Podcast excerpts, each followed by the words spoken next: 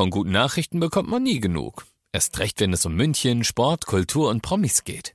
Lesen Sie selbst gute Nachrichten. Heute in der Abendzeitung und auf abendzeitung.de. Abendzeitung. Die ist gut. Eine neue Folge Alles gesehen. Diesmal mit dieser Skandaldoku über Germany's Next Topmodel. Dann habe ich dabei Culpa Mia, der kitschigste Film aller Zeiten die Weird Al Yankovic Story mit Daniel Radcliffe in der Hauptrolle und wir sprechen über Celine Dion in dem Kinofilm Love Again. Und an meiner Seite diese Woche die wunderbare Muriel. Hallo. Hallo, lieber Emu. Los geht's. Alles gesehen. Emus heiße Tipps für Filme und Serien. Jeden Freitag neu. Dieser Podcast ist eine Produktion von 955 Charivari, Münchens Hitradio. Es ist die Doku, über die momentan wirklich jeder spricht. In der ARD-Mediathek gibt es eine Doku über Germany's Next Topmodel und es geht darum, was hinter den Kulissen bei Germany's Next Topmodel so abgeht. Ex-Teilnehmerinnen sprechen darüber, was Heidi Klum so macht und die Redakteure und wie die hin manipuliert werden, dass sie wie Zicken aussehen. Äh, sehr dramatisch alles. Liebe Muriel, wie stehst du zu Germany's Next Topmodel? Also erstmal finde ich es den Wahnsinn, dass es darüber jetzt sozusagen eine Background-Doku gibt und man das auch mal von der anderen Seite irgendwie so mitbekommt oder es zumindest einem erzählt wird. Und ich muss sagen, ich gucke Germany's Next Topmodel momentan nicht mehr oder habe es jetzt in der letzten Staffel nicht mehr geschaut. Früher als Kind totaler Fan gewesen und jetzt ist es natürlich auch für mich interessant, auch mal von Ex-Teilnehmerinnen zu hören und von allen, die da mitwirken, wie das Ganze so hinter den Kulissen passiert. Eben, weil das, was da passiert, ich finde nicht, dass man da sagen kann, ach, das lässt mich komplett kalt. Das zum Beispiel hier erzählt Simone, eine Ex-Teilnehmerin von Japanese Next Topmodel man geht halt hin und man bekommt Versprechungen und äh, als junger Mensch glaubt man vielen Sachen und man hat so einen äh, Traum und den äh, habe ich mir versucht zu erfüllen. Ja, weil es heißt ja immer, nur eine von euch kann Germany's Next Topmodel werden und jeder denkt, ich könnte es sein, ich könnte es sein. Und ich finde, die Doku zeigt so gut, dass Pro7 sich einen schlanken Fuß macht. Die sagen, naja, es ist eine Reality-Show, wir schreiben denen keine Texte. Die sagen, was sie wollen. Das ist deren Verantwortung. Wir zeigen ja nur, was ist. Und das stimmt auch. Das machen die. Aber was sie auch machen, und das zeigt die Doku eben, ist, dass sie systematisch ein Klima oder eine Situation erzeugen, bei der normale junge Frauen einfach dann doch emotionaler reagieren, als sie es sonst würden und eher mal ausflippen, als sie es zu Hause machen würden.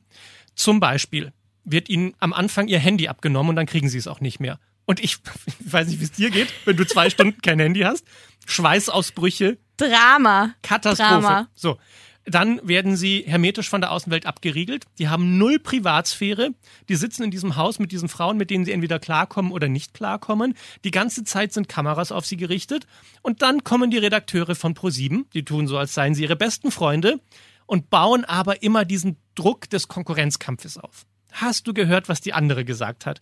Wie findest du das eigentlich? Glaubst du denn, du warst gut genug? Bist du dir sicher, dass du gut genug warst? Und dann kriegt man halt Sachen in seinen Kopf reingesetzt, über die man anders nachdenkt, als wenn man ganz entspannt in seinem normalen, sicheren Umfeld ist. Und dann ist es kein Wunder, dass die Leute dann auch mal zickig reagieren. Und der nächste Schritt ist dann, dass ProSieben das im Fernsehen zeigt und die Leute zu Hause dann irgendwelche Hassnachrichten an die Mädchen schicken und sagen, du bist so gemein und du bist so blöd. Und dass man das psychisch nicht unbeschadet übersteht, ist für mich dann auch so ein bisschen klar. Und das Ganze wird natürlich gemacht wegen der Quote. Solange man auf diesen Zickenkrieg setzt, diese Bloßstellung der Models, ja, das sorgt für Quote. Je mehr Quote, desto mehr Kohle, Werbeeinnahmen etc. Das ist Payman Amin. Der hat mitgemacht bei Germany's Next Topmodel als Juror in der Staffel 1 bis 4 und ist dann ausgestiegen, weil er eben sagt, dass er das nicht verantworten kann, was da gemacht wird. Und ich finde es wichtig, dass man sich diese Doku zumindest mal anguckt, wenn man Germany's Next Topmodel mag, um dann eine vernünftige Entscheidung darüber treffen zu können, wie man damit umgeht. Ich finde es legitim, wenn man sagt, ich möchte das nicht unterstützen und ich möchte mir das nicht angucken, weil ich nicht will, dass die Mädchen fertig gemacht werden. Dann wiederum finde ich es aber auch legitim zu sagen, das ist eine Unterhaltungsshow und Drama ist nun mal unterhaltsam Und diese Mädchen könnten auch einfach zu Hause auf der Couch bleiben und dann würde ihnen nichts passieren. Aber sie wollen Ruhm und sie wollen Erfolg und sie wollen im Fernsehen sein und dann ist das vielleicht der Preis, den man dafür bezahlen muss. Und irgendwo verstehe ich das schon auch, dass man sagt, ja, wir Menschen lieben Drama, also gibt es ein Geschäftsmodell, das auf Drama basiert. Und wenn du Drama willst, dann kriegst du Drama. So ein bisschen wie Olaf Scholz, der sagt, wer bei mir Führung bestellt, kriegt Führung. Pro7 sagt, wer bei mir Drama bestellt, kriegt Drama. Und, und da muss ich auch sagen, die Redakteure bei Pro7, die diese Mädels dann so unter Druck setzen, naja, die wollen auch nur ihren Job behalten. Es nützt ja auch nichts, dass man da sitzt und mit denen häkelt und sagt, mein Gott, ist das Leben nicht schön. Und dann gibt's keine Staffel Germany's Next Topmodel mehr, weil es keine Werbeeinnahmen gibt. Also das Thema ist wie immer komplexer, als man im ersten Moment glaubt, wo man sagt, ja, macht halt die Mädels nicht fertig. Naja, das Einzige, wo ich sage, indiskutabel, sind die Leute, die zu Hause im Internet sitzen und dann Hass-E-Mails über Instagram schicken. Wo ich mir denke, ihr versteht doch, dass das eine inszenierte Dramasendung ist. Wie könnt ihr euch herausnehmen, diese armen Mädchen dann zu beschimpfen? Hast du das auch schon mal erlebt, dass du negative Kommentare irgendwie auf Instagram oder so bekommen hast und daraus dann ein Druck bei dir entstanden ist?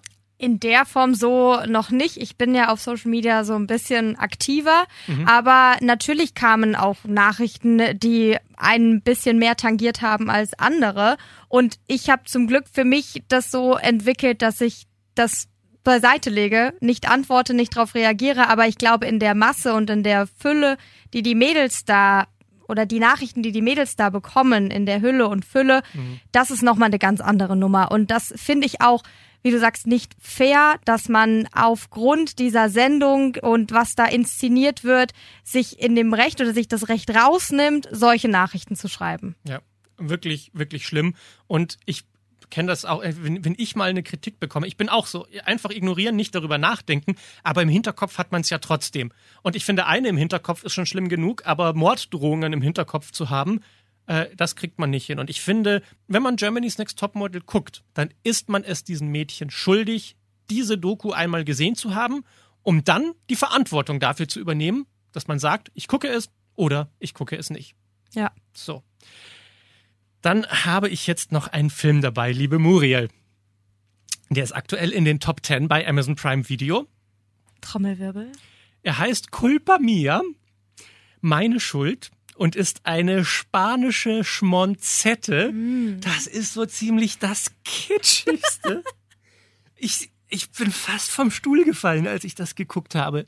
Also ich bin mir sicher, dass es eine Zielgruppe da gibt. Ähm, es ist so eine Mischung aus Fast and Furious und Rosamunde Pilcher. Und es handelt von einem jungen Mädchen oder einer jungen Frau, die mit ihrer Mutter umziehen muss, weil die Mutter hat einen neuen Typen kennengelernt. Die ziehen jetzt da in diese teure Villa, weil das so ein reicher Mann ist.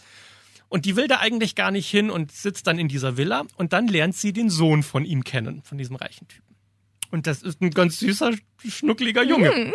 Und natürlich verlieben sich die beiden und es ist dann so eine verbotene Liebe. Und dann, ach, man weiß ja, die dürfen sie ja gar nicht alle herausfinden. Und es entstehen in dieser Konstellation der selten dämlichen Dummheit, entstehen Dialoge, aus der absoluten Drehbuchhölle. Hör mal rein. Sie haben uns erwischt, Nick. Es ist viel zu spät für Entschuldigungen. Wenn unsere Liebe ein Fehler ist, dann sind wir schuldig. Aber ich würde es nicht anders wollen. Das muss deine Mutter verstehen. Das muss deine Mutter verstehen. Spürst du es auch? Ich es spür ist, es so tief. Es ist so emotional. Dann, die, die Szene ist, sie haben ihren ersten Kuss und es ist total romantisch. Was fragt er dann? Mit Zunge? Na gut. Mit Zunge? Man, man muss immer nachfragen. Consent mhm. ist so wichtig. Mit Zunge? Na gut. So. Werde ich beim ersten Date auch immer gefragt. Was gibt es Schöneres als die Frage danach, ob man mit Zunge geküsst werden will? Also, ich will es nicht ins Lächerliche ziehen. Natürlich muss man, muss die andere Person das wollen, was man will, aber offensichtlich war das eine Situation, in der sie unglaublich heiß darauf ist, von ihm geküsst zu werden und dann fragt er mit Zunge und dann schiebt er ihr die Zunge rein. Ich habe mich bepisst vor Lachen sehr romantisch zum Beispiel auch dieser Satz. Das ist aber gefährlich, was du da machst. Soll ich vielleicht aufhören? Kannst du mir denn widerstehen? kannst du mir denn widerstehen? Wer bitte sagt denn, kannst du mir denn widerstehen? Und danach gibt es ernsthaft noch eine flirtige Diskussion. Ich, aber sie ist ja auch nicht besser. Ich wäre für alles bereit. Aber wir werden es nicht tun, bevor die Angst aus deinen Augen verschwunden ist. Wie süß von dir. Wie von dir. Willst du noch einen? ist so, ja, danke. Ja, richtig. Hm. Komm, einer geht noch. Bitte auf. Was wird das? Naja, ich versuche die Zeit, die wir noch haben, zu nutzen. Du bist böse. Sehr böse. Ach ja. Ich habe keine Kondome mehr. Ich habe keine Kondome mehr aus heiterem Himmel. Also, äh, ich würde vorschlagen, ein Trinkspiel. Jedes Mal, wenn er sich ohne Grund das T-Shirt auszieht, damit sie auf seine Bauchmuskel starren kann, eintrinken. Jedes Mal, wenn sie sich Wasser auf das Kleidchen kippt, damit er das Höschen drunter sieht, weil es dann durchsichtig wird, eintrinken. Ich könnte nicht behaupten, ich hätte keinen Spaß bei diesem Film gehabt, aber ich glaube, es hängt sehr von der Person ab, die das sieht, ob man, ob wie ich einfach nur Fremdschämen-Lachattacken bekommt oder ob man da drin steht und sagt, oh Gott, das ist aber wirklich schön, gell? Mai, die beiden. Ja, das ist aber sehr romantisch, wie die das machen. Mit Zunge? Aha, bitte. So. Bist, bist du auch eher die Fremdschämen-Kategorie oder hast du, hast, fandest du das jetzt sehr emotional und schön? Also mir haben diese Dialoge gerade wirklich gereicht, um, ich sag's wirklich auf gut Deutsch, mich nicht übergeben zu müssen. Körperliche Schmerzen, Also, es oder? hat wirklich wehgetan. Aber es ist erstaunlich, wenn man sich mal die Kritiken im Internet anguckt. Sehr viele Menschen reagieren total begeistert auf den Film. Also ich will den hier gar nicht fertig machen und sagen, guck dir den bloß nicht an, weil es wirklich Leute gibt, die davon berührt werden. Und es ist, es gibt ja Menschen, die sagen, die Welt ist mir kompliziert genug. Ich möchte, wenn ich einen Film gucke, etwas schön dämlich, romantisches, kitschiges haben. Und das ist dieser Film ist der Prototyp des romantisch kitschigen, dummen Films. Und dann finde ich es auch legitim zu gucken und zu sagen, das ist mein Guilty Pleasure, das schaue ich mir an. Culpa Mia heißt der Film, meine Schuld, ist jetzt auf Amazon Prime Video. Es gibt noch einen anderen kitschigen Film, der hat mir aber mehr gefallen. Bin Ich, ich bin ja grundsätzlich schon so ein Kitschmädchen. Ich mag das, aber es darf halt nicht zu platt sein. Wenn sie dann so reden und das alles ganz anstrengend ist, dann finde ich es zu viel. Aber dieser andere sehr, sehr schöne Film, der gerade im Kino läuft, heißt Love Again. Und es ist das Hollywood-Remake von einem deutschen Film, nämlich SMS für dich von Caroline Herfurth. Hast du den mal gesehen? Das ist schon länger her, aber ich habe ihn gesehen. Ja. Das ist ja eine sehr süße Geschichte von einer jungen Frau, die ihren Partner verliert und sie kommt so schwer damit klar, dass er gestorben ist, dass sie anfängt, ihm an seine alte Telefonnummer SMS zu schreiben. Einfach um die Sache zu verarbeiten und ihm zu schreiben, wie sehr sie ihn vermisst und wie schade sie das alles findet. Und das geht so lange gut, bis die Nummer von ihm einfach weitervergeben wird an einen anderen Typen, der dann diese Nummer hat und plötzlich diese SMS bekommt. Und die sind so emotional und so schön geschrieben, dass er sich blind in diese Frau verliebt. Und dann muss er natürlich irgendwie jetzt einen Weg finden, sie kennenzulernen, ohne ihr zu sagen, ich kenne dich nur, weil du die ganzen SMS an deinen toten Ex-Freund geschrieben hast. So. Und dieser Film also die Prämisse ist natürlich denkbar absurd und kitschig und ganz oft habe ich auch so das Gefühl so, ach komm, jetzt sag ihr doch endlich, warum du sie kennengelernt hast. Aber wenn man das mal auf die Seite packt, ist das ein wunderschöner Film, der super funktioniert. Eine der Hauptrollen spielt Celine Dion als die Mentorin von ihm, die, die dann Tipps gibt, wie er sich an, gut an sie ranmachen kann. Das ist alles richtig süß geworden. Und ich finde, Caroline Herford kann richtig stolz auf sich sein, dass sie einen Film gemacht hat, der so gut funktioniert, dass man den in Hollywood adaptieren kann und trotzdem funktioniert er immer noch. Love Again, kitschig, aber sehr, sehr schön, ist jetzt im Kino. Und dann habe ich noch einen letzten Film dabei. Sagt dir Weird Al Yankovic etwas? Ehrlich zu Das sein. ist ein Name. Ja. Das hätte ich jetzt auch rausgefunden oder mir denken können. Ja. Aber auf den ersten Gedanken jetzt gerade nicht. Muss es auch nicht. Der ist nämlich in Amerika viel berühmter als in Deutschland und er war es auch eher in den 90er, 2000er Jahren. Das ist dieser Typ mit äh, diesen grässlich verrückten Haaren, der immer Hawaii-Hemden anhat und mit einem Akkordeon Lieder spielt von berühmten Songs mit seinen dummen Texten neu draufgetextet. Also klassische Parodie-Songs. Gangsters Paradise hat er zum Beispiel umgetextet in Amish Paradise. Oder Another One Bites the Dust wurde Another One Rides the Bus und es ist ein Song übers Busfahren geworden. Also er hatte wirklich ein paar selten dumme, aber schöne Ideen und wurde in Amerika damit zum Star. Und sein Leben wurde jetzt verfilmt und die Hauptrolle spielt Daniel Radcliffe, der Harry Potter Darsteller, der das erstaunlicherweise sehr gut macht und auch gut singen kann. Und was ich so sympathisch an diesem Film finde, ist, dass er, ne, du hast einen normalen Song und Weird Al hat dann einen Parodiesong draus gemacht. Und so hast du eine normale Biografie und Weird Al macht daraus eine komische Biografie. Er hat nämlich selbst das Drehbuch über sein eigenes Leben geschrieben und nach der Hälfte fängt er einfach an, Sachen zu erfinden. Zum Beispiel fand er es dann lustig, dass er einfach eine Affäre mit Madonna hat und dann schreibt er das einfach ins Drehbuch rein. Und Leute haben dann wirklich angefangen zu googeln. Hatte Weird Al jemals eine Affäre mit Madonna? Und Google sagt natürlich nein, nie, aber in dem Film läuft das wunderbar. Und dann, äh, dann hat er auch noch einen Streit mit dem Drogenbaron Pablo Escobar und es eskaliert völlig. Ich habe mich so beömmelt über diesen Film, weil ich so wahnsinnig lustig fand, wie sehr er sich überhaupt nicht ernst nimmt. Es ist eben nicht diese Biografie von dem erfolgreichen Typen, sondern alle tragen hässliche, komische Perücken und machen Dialoge, die, in kein, die kein Mensch so jemals ausdrücken würde. Aber es funktioniert. Es ist so komisch, weil Daniel Radcliffe das so lustig macht und den Bösewicht in dem Film spielt übrigens Weird Al Yankovic höchstpersönlich. Das heißt, er spielt einen anderen, guckt dabei Daniel Radcliffe an, der ihn spielt. Das Ganze entwickelt eine wirklich absurde Metaebene, die mir gut gefallen hat. Der Anfang war noch besser als das Ende, weil dann wurde es mir auch sehr weh, als dieser Drogenkampf mit Pablo Escobar kam.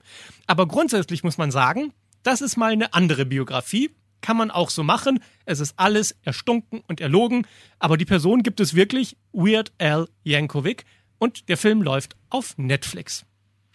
So, liebe Muriel, das war ein schöner, ein schöner Start für uns beide, oder? Total. Vielen, vielen Dank und äh, bis bald. Alles gesehen. Emus heiße Tipps für Filme und Serien. Jeden Freitag neu. Dieser Podcast ist eine Produktion von 955 Charivari, Münchens Hitradio.